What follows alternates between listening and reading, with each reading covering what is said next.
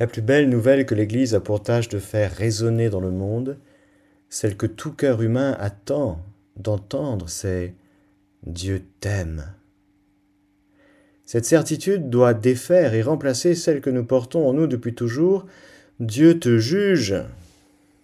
L'affirmation solennelle de Jean, Dieu est amour, doit accompagner comme une note de fond toute annonce chrétienne même lorsqu'elle doit nous rappeler, comme le fait l'Évangile, les exigences pratiques de cet amour. Lorsque nous invoquons l'Esprit Saint, nous pensons avant tout à l'Esprit Saint comme lumière qui nous éclaire sur les situations et nous suggère les justes solutions. Nous pensons moins à l'Esprit Saint comme amour, alors que c'est la première et la plus essentielle opération de l'Esprit dont l'Église a besoin. Seule la charité édifie. La connaissance, même théologique, juridique et ecclésiastique, ne fait souvent que gonfler et diviser.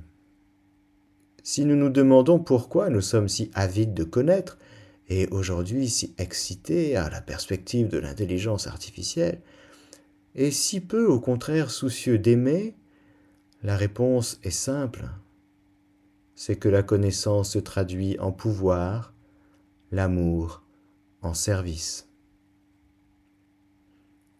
Henri de Lubac écrit Il faut que le monde le sache.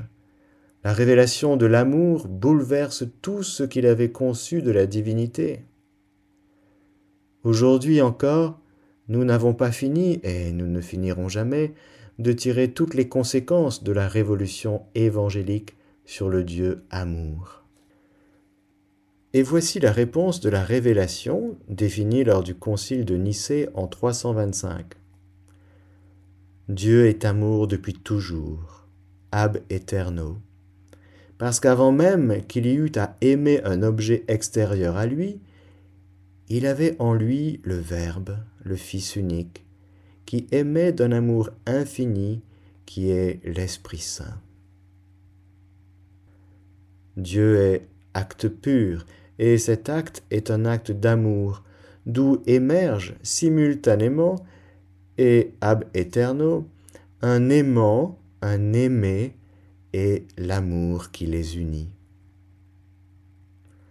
Le mystère des mystères n'est pas, si l'on y réfléchit bien, la Trinité, mais de comprendre ce qu'est en réalité l'amour.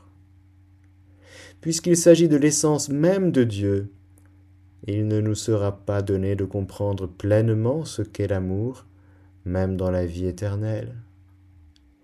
Il nous sera cependant donné quelque chose de mieux que de le connaître, qui est de le posséder et d'en être éternellement rassasié.